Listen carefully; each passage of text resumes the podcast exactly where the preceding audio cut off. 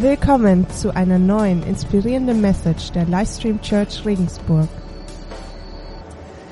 Sprüche 13,12. Endloses Hoffen macht das Herz krank. Ein erfüllter Wunsch ist ein Baum der Hoffnung. Endloses Hoffen macht das Herz krank. Ich weiß nicht, ob ihr das könnt, äh, kennt, ob ihr das schon mal erlebt habt, dass ihr euch irgendwas gewünscht habt, dass ihr auf irgendwas gehofft habt und ihr musstet warten darauf und es wurde sehnsüchtig und es hat richtig im Herz wehgetan. Also ich war so etwa fünf, sechs Jahre und da habe ich mich verliebt. Verliebt. Und zwar, ihr müsst wissen, wir hatten ein wunderschönes äh, Spielzeuggeschäft in Bonn, da wo ich aufgewachsen bin. Und ich bin da reingegangen und irgendwann stand er da. Der Teddybär. Und es war Liebe auf den ersten Blick. Und ich habe gesagt, ich muss diesen Teddybär. Ich muss diesen Teddybär von Herzen haben. Und ich habe meine Eltern geholt und habe denen meinen Teddybär gezeigt. Und ich habe gesagt, Mama, Papa, ich will nichts anderes haben. Ich, ich brauche nichts mehr auf dieser Welt. Ich will nicht mehr leben, sondern ich will nur noch diesen Teddybär haben. Und meine Eltern haben gesagt, naja gut, ähm, du hast ja bald Geburtstag, Weihnachten ist noch nicht mehr lange. Schauen wir mal, schauen wir mal. Und es war noch ein paar Wochen, ein paar Monate. Und ich habe die ganze Zeit gebangt. Und ich habe gedacht, oh, kriege ich diesen Teddybär und hoffentlich kriege ich diesen Teddybär. Und es tat mir im Herzen weh. Und irgendwann kam mir der Gedanke, Mensch, was ist, wenn der Teddybär jetzt zum Beispiel meine Schwester bekommt? Das halte ich nicht aus, das bricht mir das Herz. Und ich konnte es kaum erwarten, weil das kam öfters vor, dann kam irgendein Geschenk, wo meine Eltern gedacht haben, das passt nicht zu ihm, das passt zu einem anderen. Und da hat er es bekommen. Und ich habe gedacht, das überlebe ich nicht, das schaffe ich nicht, das wird mir mein Herz brechen. Naja, ist dann gut gegangen. Irgendwann habe ich den Teddybär bekommen. Ich habe ihn immer noch lieb. Und also, daher möchte ich dir die Frage stellen, wie geht es gerade deinem Herzen? Was ist der Zustand von deinem Herzen? So auf einer Skala, wenn du beurteilen müsstest, eins bis zehn, ähm, sagen wir eins, mir geht's ganz schrecklich im Herzen, ist furchtbar, ist furchtbar. Oder zehn, super gut, könnte gar nicht besser sein. Wenn du den Zustand deines Herzens beschreiben müsstest, was würdest du sagen? Ich denke, das ist nämlich eine ganz wichtige Frage, denn ich bin überzeugt, ein ganz entscheidender Faktor in unserem Leben ist der Zustand unseres Herzens. Die Bibel sagt in Sprüche 4:23, mehr als alles andere bewahre dein Herz, denn aus ihm entspringt die Quelle des Lebens. Mehr als alles andere bewahre dein Herz. Denn dein Herz ist die Quelle des Lebens. Alles Leben entspringt aus deinem Herzen. Was in deinem Herzen vor sich geht, ist das, was dein Leben ausmacht. Und es liegt nicht so sehr an den äußeren Einfluss, Einflüssen. Also wir sind alle äußeren Einflüssen ausgesetzt und die können wir meistens nur ganz wenig beeinflussen. Aber du hast einen sehr großen Einfluss auf das, was aus dir herauskommt. Und unser Herz ist das Zentrum unseres Lebens. Unser Herz ist die Quelle unseres Lebens. Und daher die entscheidende Frage, wie geht es deinem Herzen? So, unsere Livestream Church besteht ja inzwischen seit knapp anderthalb Jahren. Und in dieser Zeit habe ich sehr viele neue und echt nette Menschen kennengelernt. Und wir haben uns teilweise auch sehr persönlich unterhalten. Und ich habe festgestellt, der entscheidende Faktor in dem Leben von Menschen ist nicht, was ihnen passiert. Ich habe Menschen getroffen, denen sind gute Dinge passiert, es sind denen schlechte Dinge passiert. Entscheidend darüber, wie es ihnen geht, war niemals, was ihnen passiert ist. Entscheidend war immer, wie sie auf die Dinge reagiert haben und ob sie ihr Herz bewahrt haben. Ich denke da zum Beispiel an Pärchen, wenn ich mir da ihr Leben anschaue, so ihr Leben betrachte, also die hätten wirklich allen Grund, allen Grund, Gott Adieu zu sagen. Und der Kirche auch. Jetzt nicht wegen uns, sondern ihrer, wegen ihrer Vergangenheit und wegen all den Sachen, die ihnen in ihrem Leben passiert sind. Aber sie haben es geschafft, ihr Herz heil zu halten, ihr Herz vor Bitterkeit zu schützen. Warum? Weil sie ihr Herz bewahrt haben. Entscheidend ist nicht, was dir in deinem Leben passiert. Hey, Mist passiert immer. Also Mist passiert immer. Wenn dir Mist passieren soll, musst du nur lang genug ein- und ausatmen, musst du nur eine Weile am Leben sein und schon wird dir irgendein Mist passieren. Irgendwas, wo du sagst, ah, boah, muss das jetzt sein? Musste das jetzt kommen? Völlig überflüssig. Entscheidend ist nicht, was dir passiert. Das Entscheidende ist, wie du dein Herz bewahrst in der Situation. und wie es deinem Herzen geht. Interessant finde ich, dass Kinder, Kinder wissen das intuitiv. Ich bin ja Vater von drei wunderbaren Kindern. Jason 17 Jahre alt, Sammy 14 und Janina 11. Und Janina als Mädchen und auch noch die Jüngste ähm, hat uns alle eigentlich schon öfters so um den Finger gewickelt. Muss man ganz ehrlich zugeben. Die, äh, die Jungs beschweren sich öfters, dass wir sie verwöhnen oder sowas. Und wir haben spielen so oft das zusammen Kitzelalarm, weil wir beide sehr kitzelig sind. So, aber und irgendwann vor einigen Jahren schenkt sie mir zum Vatertag ein Bild. Das können wir uns vielleicht gerade mal. Genau, dieses Bild. Und da steht drauf, lieber Papa, ich mag dich so. Hey, ey, was willst du da als Vater noch sagen? Keine Chance, die kann tun und lassen mit mir, was sie will. Ne? Also ist so. Also lieber Papa, ich mag dich von Herzen. Und ich frage mich, woher weiß die das? Da war die, keine Ahnung, fünf oder sechs. Woher weiß die, wie die mein Herz erweicht bekommt? Und woher weiß sie, dass sie da mit Herz arbeiten muss? Wie sie mein Herz berührt? Ja. Aber Kinder wissen ganz genau, was im Leben passiert und wo diese Gefühle herkommen. Kinder leben nicht danach, so was im Kopf passiert, sondern was in ihrem Herzen passiert. Und Kinder lieben nicht limitiert, was ihr Verstand ihnen sagt. Sie leben nach dem, was sie fühlen und das, was sie spüren. Das Herz ist bei Kindern intuitiv das Zentrum ihres Lebens. Und hier lieben sie, hier vermissen sie, hier tut es weh, hier fühlt sich gut an. Und das Herz ist auch das Zentrum unseres Lebens, auch wenn wir erwachsen werden. Und das vergessen wir so oft. Und daher nochmal die Frage, wie geht es deinem Herzen? Wie sieht es aus in deinem Zentrum? Wie sieht es in deinem Herzen aus? Psalm 45, 2. Und ich habe mal die alte Luther-Übersetzung dazu mitgebracht. Die muss man öfters lesen, aber die ist so poetisch manchmal, also so richtig schön bildlich geschrieben. Da heißt es, mein Herz dichtet ein feines Lied. Einem König will ich es singen. Meine Zunge ist ein Griffel eines guten Schreibers. Mein Herz dichtet ein feines Lied. Und ich liebe das. Ich liebe das so die Stelle. Ne? Hey, dreh dich doch mal zu deinem Nachbarn um und frag ihn, hey, willst du ein feines Lied dichten?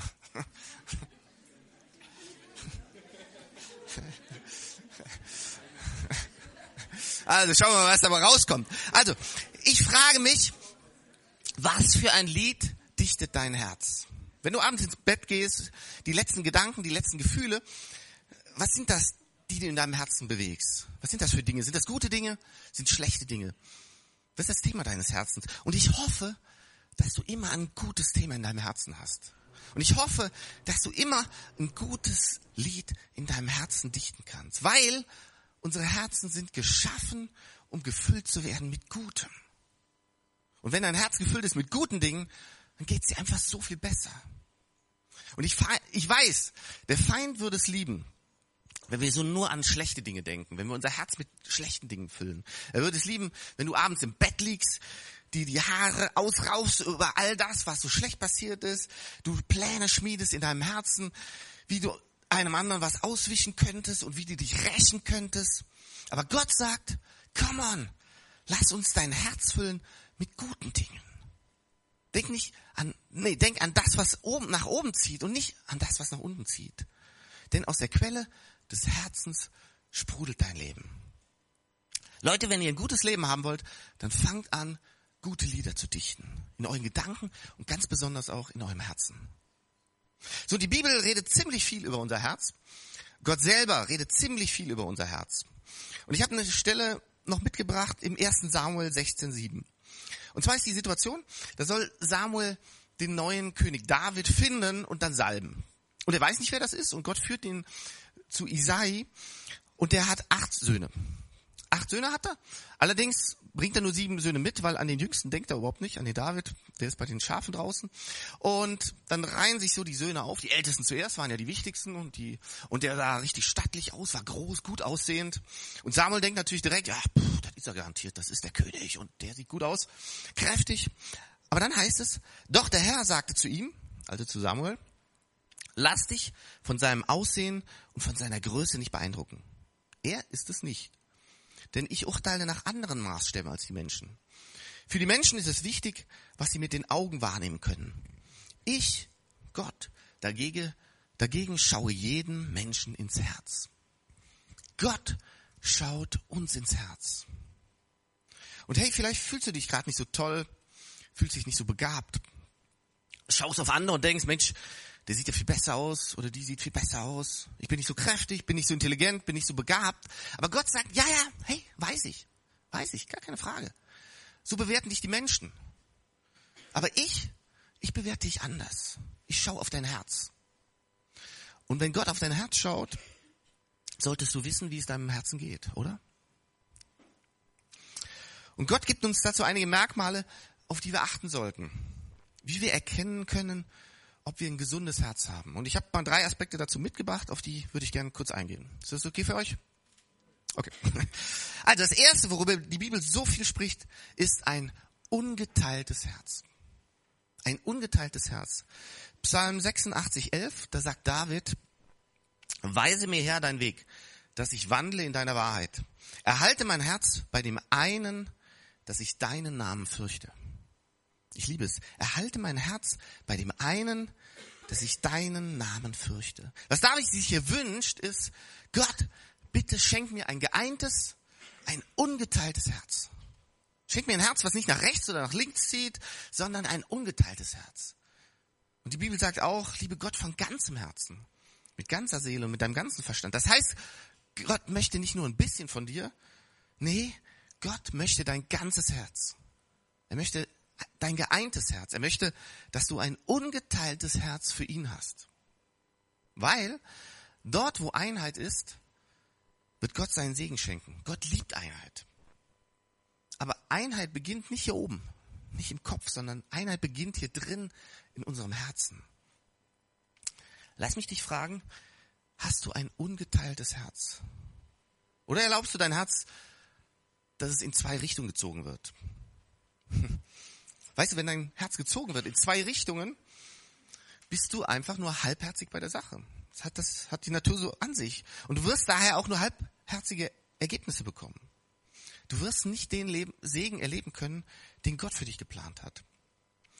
Gott möchte, dass du ein ungeteiltes Herz hast und nicht dieses zweigeteilte Leben führst. Ein Leben hier, ein Leben da, hier so, so ein bisschen eine Sache machen und da so ein bisschen eine Sache machen. Ein Leben, was alle sehen können, was irgendwo glanzvoll ist. Und ein Leben, oh nee, ein verstecktes Leben, das sollen die Leute lieber nicht sehen. Gott liebt es, wenn du ein ungeteiltes Herz hast. Und dann kann er Einheit bringen in dein Leben, kann Einheit bringen in deine Familie, in deine Ehe, kann Einheit bringen in deinen Job, in all deine Beziehungen. Und Church, das Gleiche gilt auch für uns. Haben wir als Gemeinde ein ungeteiltes Herz für Gottes Familie. Und sage ich, ich gehe in diese Gemeinde und pflanze mich hier. Und ich bringe mich hier ein mit meinen Gaben, mit meinen Talenten und mit meinen Finanzen. Und ich mache das nicht halbherzig, sondern ich mache das von ganzem Herzen. Ich mache das von ganzem Herzen. Und ich, ich finde es persönlich so genial zu sehen, dass hier echt ganz viele Menschen sind in dieser Gemeinde, die wirklich mit ganzem Herzen dabei sind. Und wirklich alles geben, was sie haben so. Und, und daher bin ich überzeugt, dass wir als Gemeinde noch wirklich noch mehr Segen erwarten werden oder bekommen werden, als wir jetzt schon haben. Wir erleben schon geniale Sachen. Und ich bin davon überzeugt, dass wir noch mehr ein Segen für Regensburg, für die Menschen in Regensburg werden, für die Menschen in Bayern und für die Menschen in Deutschland. Aber lasst uns immer dieses ungeteilte Herz für Gott bewahren. Dieses ungeteilte Herz für Gott. Ein zweites. Gott spricht über ein weites Herz. Im 2. Korinther 6 ab Vers 11. Da gibt es eine interessante Stelle, in der Paulus Folgendes sagt. Wir haben frei und offen mit euch geredet, liebe Korinther. Wir haben euch unser Herz weit geöffnet. In unserem Inneren fehlt es nicht an Platz für euch. Eng ist es in euren eigenen Herzen. Macht es doch wie wir. Ich spreche zu euch als zu meinen Kindern und öffnet auch ihr euch weit. Öffnet auch ihr euer Herz weit. Wie weit ist dein Herz? Wie viel Raum hast du geschaffen in deinem Herzen? Und ich hoffe, dass du ein weites Herz hast und dein Herz weit aufmachst. Und wie weit ist dein Herz für die Dinge Gottes? Ich, ich, ich denke, leider nehmen wir oft so oft diesen unbeschreiblich großen Gott. Der ist ja so riesengroß und machen ihn so klein, zwingen ihn so in unsere kleine, enge Denkweise. Wir machen Gott so klein, weil wir in unserem Herzen so klein sind. Wie weit ist dein Herz für die Dinge Gottes? Und wie weit und wie offen ist dein Herz für andere Menschen? Wie großzügig ist dein Herz? Und ich muss aber ganz ehrlich vor euch sein, ich, da kann ich noch viel lernen. Also da, das ist schon ein Gebiet, wo ich lernen kann. Und sehr viel kann ich dabei bei meiner Frau Bettina lernen. Ähm, ich bin ja immer wieder erstaunt und fasziniert von ihr, in vielerlei Hinsicht. Tolle Frau, sieht gut aus. Aber speziell auch über ihr weites Herz anderen Menschen gegenüber. Wie, wie liebevoll sie ist, wie gastfreundschaftlich sie ist, wie großzügig sie ist, wie mitfühlend sie ist. Und da kann ich viel noch von lernen. Und ganz besonders können wir auch von Gott lernen, unser Herz ganz weit zu machen. Denn er hat geliebt und gegeben extrem großzügig. Extremst großzügig. In Johannes 3,16, das ist so der, der Schlüsselvers eigentlich der ganzen Bibel, da heißt es, denn Gott hat die Menschen so sehr geliebt, dass er seinen einzigen Sohn für sie hergab. Jeder, der an ihn glaubt, wird nicht zugrunde gehen, sondern das ewige Leben haben. Das heißt, Gott hat eigentlich alles für uns gegeben. Also, wenn du dein Kind gibst, dann gibst du alles. Ich hatte vor kurzem mal ein Gespräch, ich weiß gar nicht, worum es worum es da nochmal ging für einen, aber da kamen wir irgendwie drauf, hey, du kannst alles nehmen, du kannst äh, Haus, Auto, alles nehmen, aber nicht deine Kinder. Wenn du liebst, dann gibst du. Wenn du von Herzen liebst, dann wirst du von Herzen geben. Wie groß ist dein Herz? Und wie viele Menschen haben Platz in deinem Herzen? Und Gott sagt, einer mehr geht eigentlich immer. Einer mehr geht immer noch. Und ich, ich, ich glaube, das stimmt. Eltern können das bezeugen. So, wenn das erste Kind kommt, denkst du, Mensch, wie soll das gehen? Ich liebe jetzt meine Frau und vielleicht liebe ich noch meinen Job und mein Auto liebe ich auch noch. Da habe ich doch gar keinen Platz mehr für ein Kind. Ne? Und dann kommt dieser geniale Moment, das ist echt ein Wahnsinnsmoment, wenn du das Kind zum ersten Mal siehst, du bist gleich verliebt. Und da fragst du dann gar nicht mehr und du hast Liebe für dieses Kind. Und Vielleicht kommt dann ein zweites Kind und dann stellt sich eigentlich die zweite, die gleiche Frage. Denkst du, ja, jetzt liebe ich dieses eine Kind, das liebe ich überall Maßen. Da ist doch gar kein Platz mehr für ein zweites Kind. Das geht überhaupt nicht. Und gleiche Reaktion, du siehst das Kind, zack, klar ist genug Liebe für das zweite Kind. Und vielleicht kommt das dritte und klar, auch, hast auch Raum für dieses Kind. Eine kleine Story dazu. Ähm, ich war in den USA ja gewesen und ein Freund von uns, der hatte sechs Mädchen gehabt. Sechs Mädchen. Und er sagt zu mir, Johannes, ich hätte immer noch so gerne einen Sohn gehabt. Ich will so gerne noch einen Sohn, so zum Abschluss. Ne? Naja, und, naja, und dann sind wir gefahren. Und ich habe gesagt, du rufst mich aber an, was es ist. Ja? Naja, neun Monate später ruft er an. Und was denkt ihr? Er hatte immer noch Raum auch für das siebte Mädchen. Liebe und Raum für das siebte Mädchen. naja, dein Herz hat die Fähigkeit zu wachsen, sich auszudehnen, größer zu werden. Ne? Wie viele Menschen haben Platz in deinem Herzen? Und wie weit ist dein Herz? Und erlaubst du deinem Herzen auch zu wachsen? Und das dritte ist ein gebrochenes Herz. Gott liebt ein gebrochenes Herz. Psalm 51, 19. Die Opfer Gottes sind ein zerbrochenes, ein zerbrochener Geist, ein gebrochenes und ein zerschlagenes Herz wirst du Gott nicht verachten. Und um eins hier direkt klarzustellen, wenn hier über ein gebrochenes Herz gesprochen wird, geht es nicht um verletztes Herz. Gott wünscht sich keine verletzten Herzen, das wäre schizophren. Gott will Herzen heilen, nicht zerstören. Also was meint Gott mit einem gebrochenen Herzen? Und dazu ein Beispiel. Ich habe vor kurzem mal etwas über Pferde gelesen. Die Bibel erzählt ja meistens was über Schafe. Heute wollen wir uns mal über Pferde unterhalten. Mag jemand Pferde von euch? Ja, ein paar. Ja, das sind tolle Tiere, ne? Das sind schon tolle. Also, ähm, wenn du Pferde trainierst, äh, besonders auch wilde Pferde zähmen willst, da gibt es irgendwann diesen Punkt, der wird genannt, da ist das Pferd gebrochen. Und zwar ist das der Moment, wo das Pferd nicht mehr seinen Trieben nachgibt und wie wild um sich herum hüpft und um sich tritt, sondern ab diesem Moment hört das Pferd nur noch auf seinen Reiter und folgt genau seinen Anweisungen. So, und das ist der Punkt, wo das Pferd nicht mehr seinem persönlichen Instinkt folgt, sondern dem Reiter vertraut und genau den Anweisungen seines Reiters vertraut. Und Gott liebt Herzen, die genau an diesem Punkt sind. Die auf seine Stimme hören und auf das vertrauen, was er möchte. Dass wir uns nicht auf unseren eigenen Verstand verlassen, sondern auf seine Führung. Und dass wir so eng mit Gott verbunden sind, dass unser Herz auf ihn hört und ihm folgt. Und auch wenn alles in der Welt sagt, hey, ist Blödsinn, ist Quatsch, es geht nicht. Dass wir ihm trotzdem vertrauen. Wenn ich sage und ich weiß, Gott hat einen guten Plan für mein Leben. Auch wenn ich ihn gerade vielleicht nicht verstehe. Er sieht mehr, als ich sehen kann und er ist besser und er ist weiser. Und seine Wege sind höher als meine Wege. Ich vertraue ihm. Gott liebt es, Menschen zu finden, die ein gebrochenes Herz für ihn haben und die ihm vertrauen. Also drei Kennzeichen für ein gesundes Herz, ein ungeteiltes Herz, ein weites Herz und ein gebrochenes Herz für Gott. Und Gott möchte, dass du ein gesundes Herz hast. Daher bewahre dein Herz mehr als alles andere. So, vielleicht fragst du dich jetzt, okay Johannes, ich weiß jetzt, wie ein gesundes Herz aussieht, worauf ich dabei achten sollte, aber wie erhalte ich ein gesundes Herz? Oder wie kann mein Herz gesund werden? Weil meins ist gerade extrem verletzt. Was ist der Schlüssel zu einem gesunden Herzen? Die Grundvoraussetzung. Und genau dazu komme ich jetzt nochmal auf den Vers von ganz am Anfang zurück. Sprüche 13, 12. Endloses Hoffen macht das Herz krank. Ein erfüllter Wunsch ist ein Baum der Hoffnung. Leute, der Schlüssel zu einem gesunden Herzen ist eine gesunde Hoffnung. Wenn du ein gesundes Herz haben möchtest, dann brauchst du eine gesunde Hoffnung. Und daher würde ich dir gerne noch eine weitere Frage stellen. Worin liegt deine Hoffnung? Worauf hoffst du in deinem Leben? Auf wen setzt du dein Vertrauen? Auf wen hoffst du? Leider kenne ich so viele Menschen, die enttäuscht durchs Leben gehen. Und das, das spürt man so, wenn man mit denen redet. Warum?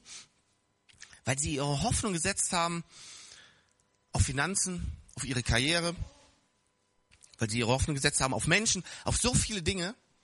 Aber Gott sagt, leg deine Hoffnung nicht in Finanzen oder deine Rentenversicherung. Hey, du weißt eh nicht, was passieren wird. Weißt du eh nicht. Und er sagt auch, leg deine Hoffnung auch nicht in Menschen. Denn du wirst enttäuscht werden. Und das können noch so tolle Menschen sein und noch so vorbildliche Menschen und wo du sagst, es kann gar nicht sein, dass sie mich enttäuscht. Menschen werden dich enttäuschen. Und Gott sagt, leg deine Hoffnung in nichts anderes als in mich, in Gott.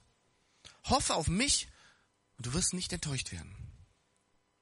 Das heißt, wenn du ein gesundes Herz haben möchtest, aus dem ein gesundes Leben hervorspringt, dann beginnt alles mit einer gesunden Hoffnung in Gott und in seinen Zusagen.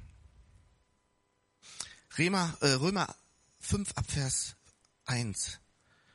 Nachdem wir nun aufgrund des Glaubens für gerecht erklärt worden sind, haben wir Frieden mit Gott durch Jesus Christus, unseren Herrn. Durch ihn haben wir freien Zugang zu der Gnade bekommen, die jetzt die Grundlage unseres Lebens ist. Und im Glauben nehmen wir das auch in Anspruch. Darüber hinaus haben wir eine Hoffnung, die uns mit Freude und Stolz erfüllt. Und unsere Hoffnung, in unserer Hoffnung werden wir nicht enttäuscht. Denn Gott hat uns den Heiligen Geist gegeben und hat unser Herz durch ihn mit der Gewissheit erfüllt, dass er uns liebt. In dieser Hoffnung auf Gott werden wir nicht enttäuscht. Gott enttäuscht niemals. Gott wird uns, Gott wird dich niemals enttäuschen. Wird er immer so handeln, wie du willst? nee, leider nicht. Ich weiß, blöd. Es wäre so gut, wenn Gott immer das tun würde, was wir uns gerade wünschen und was wir uns so gerade vorstellen. Ich kann euch ja gestehen, ich habe auch so kleine Zwiegespräche mit Gott, wo ich ihm dann so kleine Tipps geben, geben, gebe, wie er so ein paar Sachen vielleicht besser organisieren könnte und wie mein Leben ein bisschen stressfreier ablaufen könnte, wenn er all die anderen Menschen um mich herum so ein bisschen verändern würde, dann wäre alles viel einfacher. Und ich sag dann so, ja Gott, mach ich schon, was du willst, aber wenn du das nur eine Kleinigkeit ein wenig anders angehen würdest oder wenn du die Tür aufmachen würdest, dann wäre das doch alles viel leichter. Aber Gott enttäuscht nicht, auch wenn wir es vielleicht nicht verstehen. Ja, er macht nicht immer so alles, wie du das willst, aber er hat einen viel besseren Blick auf dein Leben. Er weiß am besten, was gut ist für dein Leben. Hast du ein gesundes Herz? Und die Regina kann schon mal ins Klicken. Wie geht es dir in deinem Inneren? Wie geht es deinem Herzen? Ein gesundes Herz beginnt mit der gesunden Hoffnung. Eine gesunde Hoffnung führt zu einem gesunden Herzen. Ein gesundes Herz führt zu einem gesunden Leben. Und ein gesundes Leben führt zu einem erfüllten und überfließenden Leben. Alles beginnt mit deiner Hoffnung. Und diese Hoffnung, von der die Bibel spricht, liegt in einem Namen. Genau in einem Namen. In einem einzigen Namen. Und dieser Name ist Jesus. Jesus Christus ist unsere Hoffnung. Jesus, der sein Leben für uns gab und alle Sünden von uns genommen hat. Jesus, der uns einen neuen Anfang gibt. Durch ihn dürfen wir jetzt ein neues Leben führen. Und durch ihn haben wir Zugang zu dieser Hoffnung. Worin liegt deine Hoffnung?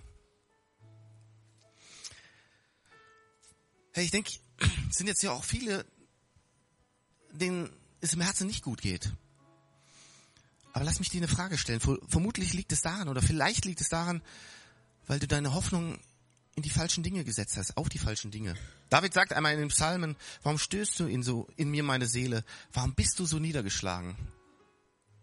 Und mir geht's auch oft so und, und stehst morgens auf, vielleicht erlebst du das auch öfters und sagst dir, hey, das ist ja alles elend hier, alles ätzend. Hey, alles in dir sagt, boah, nee, jetzt aufstehen, alles Mist. Ganz im Ernst. Soll ich jetzt wieder hier in die Uni gehen? Soll ich zur Schule gehen? Oh, zur Arbeit gehen? Oder Hausarbeit steht an, hey, ich habe echt keinen Bock. Und nicht nur keinen Bock, du hast diese Schwere in dir. Du kommst einfach nicht raus und du kannst dich an die Tage erinnern, wo du aus dem Bett geflogen bist, wo du gesagt hast, Mensch, super, auf geht's. Aber die Zeiten sind vorbei. Denkst nur noch, wie soll ich diesen Tag bloß überleben? Wenn dein Herz schwer ist, dann hast du vermutlich deine Hoffnung auf die falschen Dinge gesetzt. Aber wenn deine Hoffnung in Jesus ist, dann kannst du morgens aufstehen und sagen, Jesus, come on, ich fühle mich zwar echt nicht gut, mir geht's echt mies, aber du bist bei mir. Ich gehe heute in den Tag und mich erwarten Dinge, ich habe keine Ahnung, wie ich das schaffen soll. Keine Ahnung. Aber mit dir zusammen werden wir es schaffen. Äußerlich läuft nicht alles so, wie du dir das vorstellst. Aber ich habe diese Hoffnung. Und diese Hoffnung setze ich auf dich, Jesus. Und du wirst mich niemals enttäuschen. Jesus wird dich niemals enttäuschen. Niemals. Jesus ist größer und stärker als alle deine Sorgen und Probleme. Und er ist fähig, über alle Maßen zu tun, mehr als du dir jemals vorstellen kannst, erbitten kannst oder träumen kannst. Und er hat alles für dich gegeben. Er hat alles für dich gegeben. Und er ist für dich. Und wenn Jesus für dich ist, wer da was kann da noch gegen dich sein? Worin liegt deine Hoffnung? Und wie geht's deinem Herzen? Hey, lass uns zusammen aufstehen. Ich würde es noch lieben, für uns zu beten.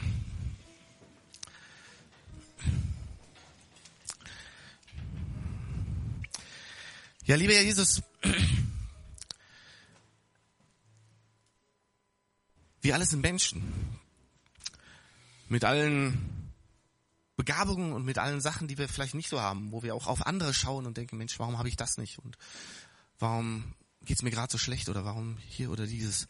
Und wir alle hoffen. Das ist ganz natürlich. Wir alle hoffen auf irgendwelche Dinge und wir wünschen uns vielleicht einen Partner, wir wünschen uns vielleicht eine Arbeitsstelle, wir wünschen uns Gesundheit, wir wünschen uns vielleicht für Freunde, dass sie gesund werden und wir wünschen uns Freundschaften, wir wünschen uns alles, wir hoffen auf alles Mögliche. Aber ich möchte dich bitten, dass du uns zeigst, dass wir auf dich hoffen. Und vielleicht bist du heute zum ersten Mal da und denkst, Mensch, was redet der da vorne so komisch und das. Aber ich weiß nicht, ich kann, ich, es, Manchmal ist es auch schwer, sowas rüberzubringen, aber vielleicht muss man es auch selber erlebt haben. Aber es, ist es, glaube ich, wirklich so. Das Beste, was wir machen können, das Beste, was du machen kannst, ist wirklich auf Jesus zu hoffen. Weil alles andere, und ich habe das selber ausprobiert, Menschen werden dich enttäuschen, Finanzen werden dich enttäuschen, Wohlstand wird dich enttäuschen, alles wird dich enttäuschen. Aber es gibt einen, einen, der wird dich definitiv nicht enttäuschen. Und das kann ich dir garantieren. Und das ist Jesus.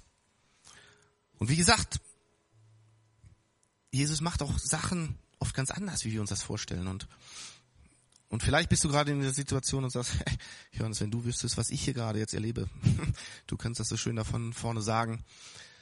Aber ich will dich ermutigen. Ich hatte auch schwere Phasen im Leben und, und sie werden immer wieder kommen, aber Jesus trägt uns durch. Und manchmal geht es schneller, manchmal dauert es länger. Aber wir haben diese Hoffnung in Jesus und er hat uns zugesagt, dass wir, wenn wir auf ihn hoffen, dass er uns nicht enttäuschen wird und dass wir bei ihm sein werden.